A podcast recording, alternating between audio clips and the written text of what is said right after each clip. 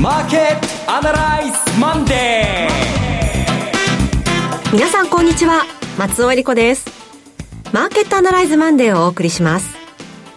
パーソナリティは金融ストラテジストの岡崎良介さん。岡崎良介です。今週もよろしくよろしくお願いします。えそして株式アナリストの鈴木一之さんです。おはようございます。鈴木一之です。どうぞよろしくお願いいたします。この番組はテレビ放送局の BS12-12 で毎週土曜朝の6時から放送中のマーケットアナライズプラスのラジオ版です。海外マーケット東京株式市場の最新情報具体的な投資戦略など耳寄り情報耳寄り情報満載でお届けしてまいります。さて今日の東京は桜もね、はい、こうほころんできていい感じですね、まあ、ポカポカ暖かいんですが、はい、でも明日からなんかお天気崩れるそうですね。そうなんですよね、はい、満開を前にちょっとどうなってしまうのか心配ですけれども岡崎さんは今年はお花見は？絶対行きます。絶対行きます。絶対行きます。あのえー北の丸公園から千鳥ヶ淵まで歩こうと思っています、えー、今週歩くか来週歩くか。桜が散るぐらいのところが一番見どころだと思うので、うん、まあ、来週の方がいいかもしれないですね。今週咲くんでしょうおそらく。今週ね間もなく満開ということです、うん、東京は、はいさあそんなね桜のニュースがある中で、えー、今週は何といってもマーケットは FOMC でしょうか？で FOMC であるし先週から続いている銀行破綻の話、はい、ついにはクレディ・スイスの救済も決まりましたと。短い時間でどれだけコンパクトにまとめて簡潔に説明できるか、えー、ちょっと手腕が試されているところかなと思って気合を入れているところです。はい。それでは今日も早速番組を進めていきましょうこの番組は株三六五の豊かトラスティ証券の提供でお送りします。今週のストラテジー。このコーナーでは今週の展望についてお話しいただきます。気合が入るところですね。はい、まあこれ野球の話じゃなくて、勝負の週になると思います。うん、で勝負の週なんですが、まあクレディ・スイスの話は後ほど、えー、余った時間というか残りの後半のところでですね、したいんですけども、FOMC があるんですよ。はい、で今週 FOMC があって、えー、改めて、えーえー、っと、今配られたスケジュールを見て、市場の予想では4.75から5%になると。いう予想なんですが、債券市場の経営予想の織り込み方はもう、えこれはないと見ています。はい、えないどころか、今年の中でもう利下げが行われるだろうと見ています。え長期金利は3.5%ゾーンまで下がりましたと。実質金利は1.3%ぐらいまで下がってきましたと。実質金利が下がったっていうのは、今までよりも、えた、えー、高派だった、えー、っと、フェドのメンバーが、えー、インフレに対してまあもう1.3ぐらいでいいっていうわけだから、インフレが例えば2まで落ち着いたら、目標とする2まで落ち着いたら3.25から3.5でいいという、こういう絵を描いてるってわけなんですが、あのー、先週の間に起きた最大のポイントは、アメリカの株式市場がまあ若干比較的まあ調整では少なかったんですよ。日本株の方が大きかったり、一番大きかったのがヨーロッパであって。で、アメリカの株式市場の内部で見ると、えー、中小型株が一番下がって、ナスダックが逆に1週間で見ればプラスなんですよ、先週。はい、ナスダックにお金が逃げている。これは明らかに金融政策が変更になるということ。えー、しかし金融政策が変更になるというのになんで中小型株が下がるかというと、これはアメリカの、えー、景気後退懸念が急速に広がっているというわけです。で、景気後退懸念が急速に広がっている中で、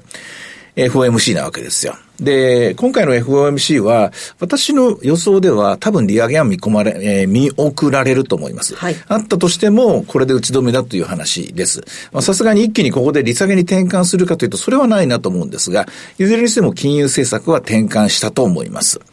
えー、なんで転換したのかと、インフレはまだ収まってないだろうと。と、目くじら立てる方もいるかもしれませんが、えこれから急速にインフレはしぼんでいくと、債券市場は完全に読み切りました急速にしぼんでいく。はい。読み切った証拠が今、はい、えー、先ほど言いました、えー、10年金利が3.5まで下がりましたとか、あるいは10年の実質金利が1.3まで下がりましたとか言いましたけども、これ、名目金利と実質金利の差というのが、えー、いわゆる期待インフレ率という言葉で表されて、債券市場が考える、えー、ここから目先10年のインフレ率、あるいは目先、例えば5年の期待インフレといえば、ここから目先5年の期待インフレ率なんですが、えー、これがずっとですね、えー、3%近くのところまで、例えば5年で見れば張り付いていたんですが、これが一気に2.1ぐらいまで下がったんですよ。つまり、債券市場の世界では、もう完全に、えー、金融緩和政策に政策そのものが方向転換して、はい、同時にインフレ見通しは、我々はまだ、えー、PC で4.5だ、5だ、4.5とかその辺だとか、CPI で5.5だとかその辺だとかって言ってこう言ってんだけど、そんなものはもうすぐ収まると。うんもう見切ったんですよ。なぜかというと、これから銀行が貸し出しを渋るから、はい、積極的にお金が借りられなくなってくるから。で、えー、もはや、その、ノーランディングシナリオよりも、まあ良かったらソフトランディング、えー、悪かったらハードランディングあるかもしれない。そのあたりのところを織り込んで中小型株が一番下げて、で、逆にお金はナスダックへナスダックへと、資金シフトが起こっているという、こういう状況になってきたわけです。こういう状況の中なので、FOMC で利上げなんかをしたら、これは株式市場はもう一回大きなクラッシュが起きると思います。うん、逆に、金融緩和の方向にも舵を切ったんだという、これ、フォワードガイダンスが一番重要だと思うんですけども、えー、利上げがない、あるいは利上げしたとしてもこれで打ち止めだと。さらに今回、3月に発表される FOMC の見通しがあります。はい。見通しの中で、えー、今年2023年末の FF レートは前回12月の段階では5.1だったんですよ。で、来年2020年の末の段階では4.1だったんですよ。さらに再来年の段階では3.1だったんですが、これが、えそれぞれ若干でも下がってくることが形になれば、もうこれはもう完全にナスダックの優位性がここから始まると。株式市場は救われる。救われないものもあるかもしれませんけれども、投資家は、ああ、じゃあこっちの道を選択すればいいのかということで、え株式市場にはもう一回ですね、えー、正規がみなぎると言いますか、お金が入ってくる形になると思います。えただ、え繰り返しますが、これはあくまで債券市場の見方と、その債券市場の見方を、えー、翻訳して私が喋ってるだけの話なので、実際のところは蓋を開けてみなきゃわかりません。まあそういう状況の中で、今週のストラテジーは、これ勝負ですわ。うん、勝負に出る時ですか？だって、勝つ見込みあるんですから。ほう。いや、だって、読めてるとい、ね、読めてるんですから、あの、ここまで読んでるんですから、勝負していいでしょうと。はい、私だったら勝負します。ただ、勝負するっていうのは、買いで勝負するわけですけども、あの、戦略というのは、これ、あの、得てして、戦略は正しいんだけど、結果が良くない時もある、夜はあるわけですよ。戦略と同時に大事なのは戦術なんですよね。はい、戦術というのは、よし、買おうと。よし、買おうと決めるのはこれ戦略だと。しかし、どういう買い方をするかっていうのは戦術なんですよ。で、今買っとかないと、あるいは明日までに買っとかないと、FOMC にまでに買っとかないと、FOMC で金融緩和が決まりま、金融緩和というか利上げがなくなりました。で、さらには先行き見通しが緩和に変わりましたと。これは株にはプラスだと判断した時についていけないから、その前に買いが持たなきゃいけないわけなんですけども、かといって、足、はしご外されるケースもあるわけですよ。まあそうですね。ゼロじゃないわけですよ。えー、そうすると、全部ここで勝負するのは危険だし、はい、であるいは、そのギリギリまで、あのー、なんて言いますかね、相場がまだ2点3点するかもしれませんから、月曜日の段階で全部突っ込むの危険なんですよ。ですから FOMC の前に何回か2回か3回かに分けて戦術的には安くなったところを買いで入るのが、まず前半の戦略でしょうね。で、FOMC で結果が出た時に、予想が外れてしまった時は、やっぱりストップを入れなきゃいけないとか、この手立ては必要になると思いますが、予想がうまくいった時に、その後単純にリグっていいものか。で、変えるとしたらおそらく今の流れで言うとナスダック系のものが買われていくんだろうなという作戦があります。あの、こういうのも考えながらですね、戦術に、実に工夫が必要なところです。まあ、戦術っていうのはですね、これ以上詳しく言っちゃうとですね、手取り足取りになっちゃうので、さすがにラジオなんで、ここまでにしておきますが、戦術を考えながら、私は買いの戦略で勝負すべき時が来たなと。ね、戦うのは WPC だけじゃないと。日本の投資家も戦わなきゃいけないところだと思います。まあ、なんでかというと、日本っていうのは別にこれマーケット的に何も悪いことないわけなんで、あの、先の先を読んでアメリカが結構なったら日本株も下がるだろうな、みたいな、ひょっとしたらこれ急に終わるかもわかりませんからね。あの、何回もラジオでも言ってますけども、取り越し苦労ほどと、取り越し苦労という、えー、そういうアクションほどですね、投資の世界で、まあ、バカバカしい話はないんで、心配するのは大事なんですけども、心配しすぎてもいけないと。で、今アメリカの景気後退が来ると考えるのはちょっと早すぎると思うんですよ。今の段階で。そこまではまず考えなくていい。だから勝負していいだろうという形。それよりも今は金融政策が転換になる。同時にフォワードガイダンスが何より重要なんだというアメリカの FRB のベンバーナギが作った今のシステムを考えるならば、おそらく FOMC の見通しが大きく修正されて、これが株式市場に力を与えることになるだろうと思います。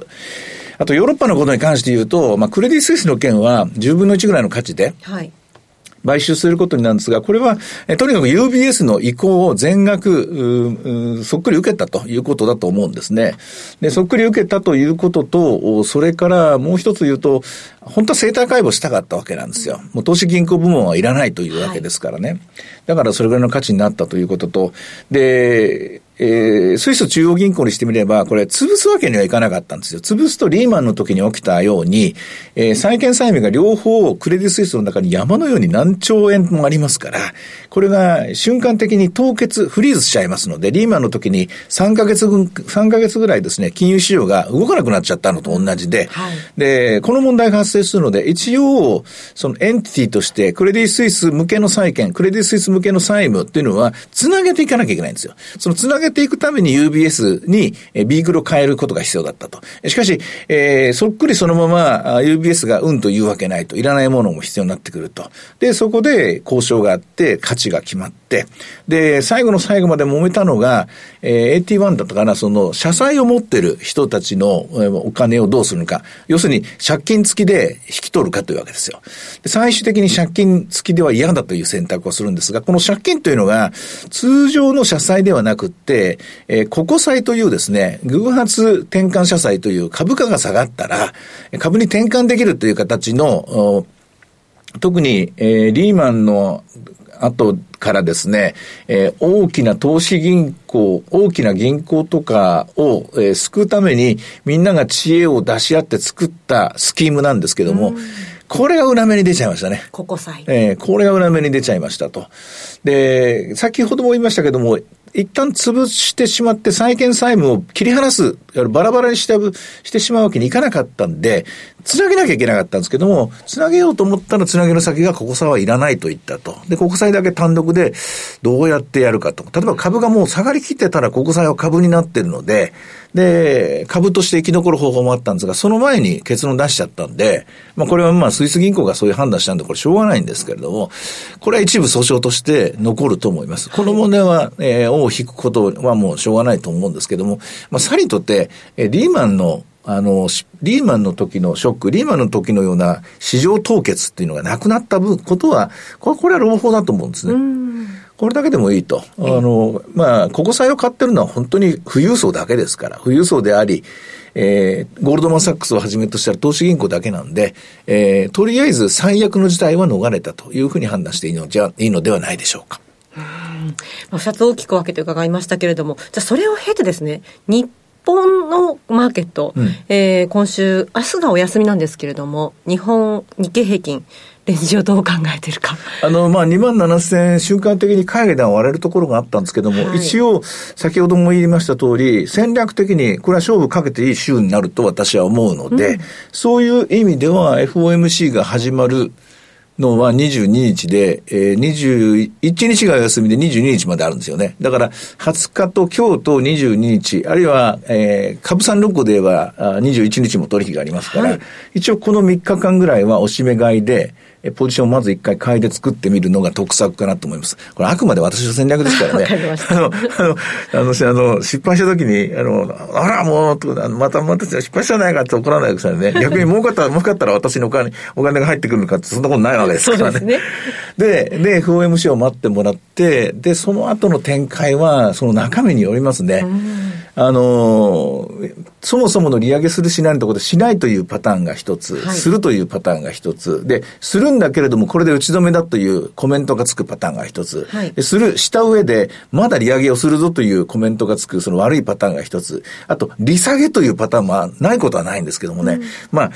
確率的に、まあ、あの、大小あっても、一応パターン4つぐらいあると思うんですね。ええ、で、4つぐらいあって、同時にですね、並行して、えー、あの、FOMC のセップですね、見通しの見方が変わるんですね。で、見通しで最初に見なきゃいけないのは、FF の23年末の水準、さっき言った5.1、24年末4.1というやつですけど、これがどうずれるか。上がってるとしたら、これは難困った。これネガティブです。はい、イーブンだとしたら、これは一応三角です。下がってるとしたら、これは丸ですね。で、さらにその上で、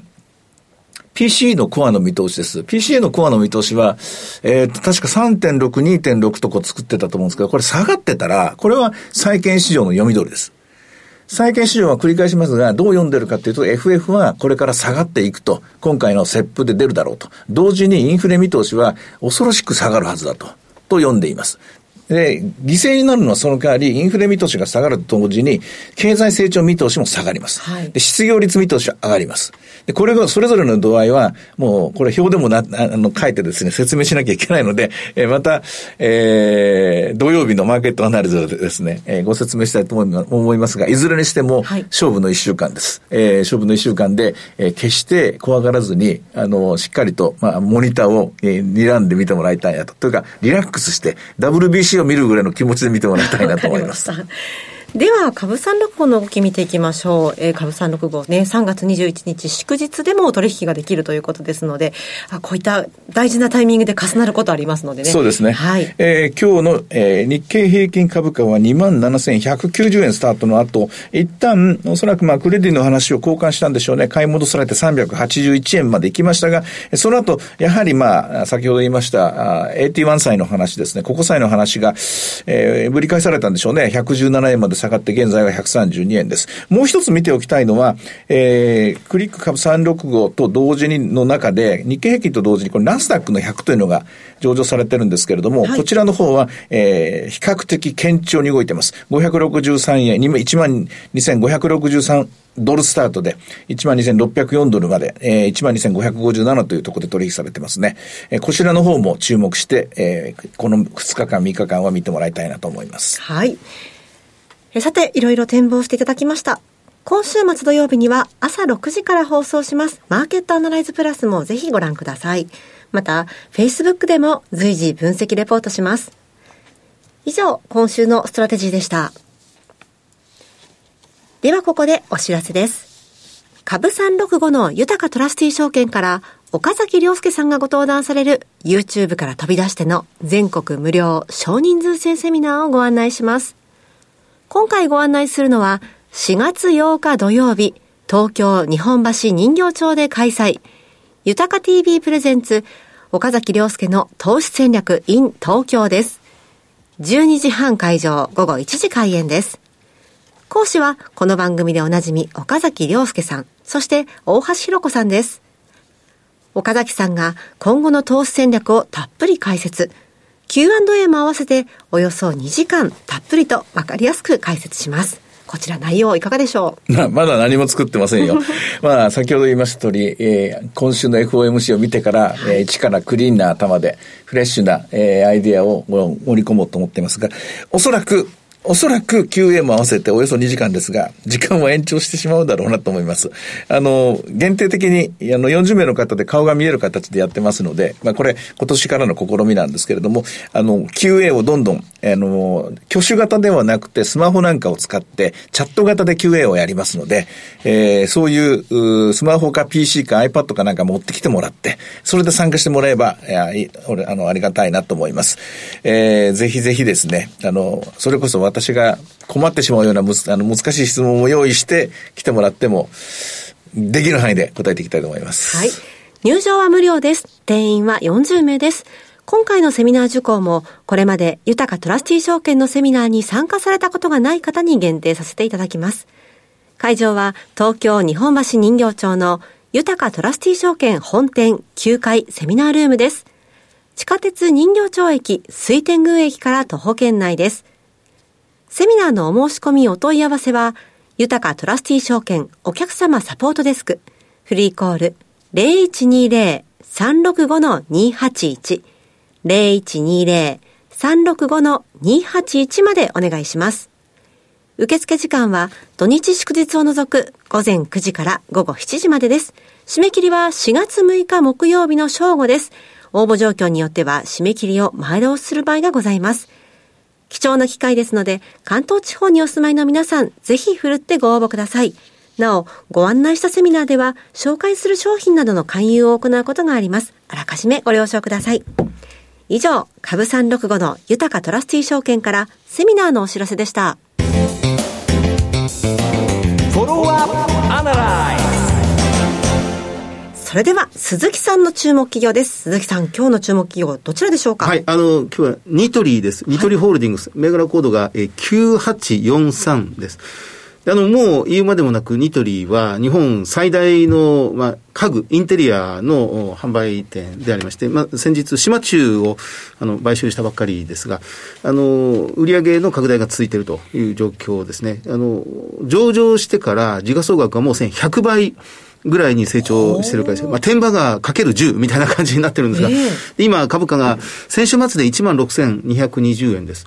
あの、業績足元ではちょっと悪かったというところでありますが、改めて。今、ニトリを注目したいなと思う理由が3つか4つぐらいありまして、はい、あの、まあ、1つは業績が堅調である。これからも拡大するだろうというところですね。2つ目が、円高に強いんです。円安に逆に相当弱い。うん、で、まあ、まあ、岡崎さんのお話がありましたように、アメリカが金融政策を転換するという方向で、円安には飛ぶなりそうにないと。むしろ円高になりそうだというんだったら、やっぱり、あの、これまで苦しんでいたニトリあたりが良くなってくると。で、まあ、3つ目が、まあ、1万6000円ぐらいの株価なんで、株式分割がそろそろ期待できる。もうすでにニトリは上場の過程で、1対2の分割を2回、えー、まあ、歴史的に経験、あの、行ってきてるんですね。はい、近々また分割もするだろうと。まあ、分割だけがいいってわけじゃないんですけどね。4番目が、やっぱりなんといっても先週末に岸田総理が発表しました、あの、次元の異なる少子化対策で、うんこの、まあ、産後の一定期間に対して、あの、所得、育休を男性女性、どちらの育休に対しても、手取り10割、まあ、所得を完全保障していくという動きですね。あの、本当にこれが どういう政策で実現するのか、まだ今月末に具体的にちゃんとまとめていく、叩き台をまとめるということにしてますので、はい、はっきりわかりませんが、要は男性の育休取得率が今13%、これを2025年に50%に引き上げていく。まあ、従来30%の目標を50に引き上げて、で、2030年に85%まで引き上げていくということなんですね。まあ若い世代のことですから、私自身、実はあんまり 実感がないところもあるんですが、やっぱり家庭の中の時間をもっと充実させていくことになりそうだと。はい、で家庭をもっと、まあ、二人で子育てして、まあ、あの、まあ、少子化を食い止めるという状況ですが、家庭の中のインテリアをもっと使いやすいように工夫していくことになりそうだと。そうするとやっぱり日本、日本では、インテリアの最大手のニトリだろうということですね。で、本来2月決算だったんですが、今期から、えー、決算変更して3月決算に変更します。はい、ですから、いつもでしたら今頃、3月の中旬に、あの、通年の決算を発表するはずなんですが、ええ、だから2月決算が1ヶ月伸びて、3月に締めになりました。で、今回は13ヶ月決算で、前年対比の比較ができないんですが、無理やり前年対比の比較をすると、えー、今通期、13ヶ月決算ですが、売上は20%近く増えて、うん、えー、9636円。で、営業利が、まあ、9%ぐらい増えて1500円。まあ、その代わり13ヶ月決算だということです。まあ、日本と同時にアジアで拡大していく。まあ、セブンイレブンはアメリカで、ファーストリテイリングは中国で、まあ、無地も中国ですが、イントリもこれから中国、台湾、シンガポール、まあ、ここら辺含めて拡大していくということですね。まあ、国内と海外とダブルで成長の見通しが見えてきたというのがニトリですね。はい。9843ニトリホールディングス、えー、今日はお送りしました。さてマーケットアナライズマンデーはそろそろお別れの時間です。ここまでのお話は岡崎良介と鈴木一之とそして松尾英里子でお送りしました。それでは今日はこの辺で失礼いたします。さようなら。この番組は株365のゆたかトラスティ証券の提供でお送りしました。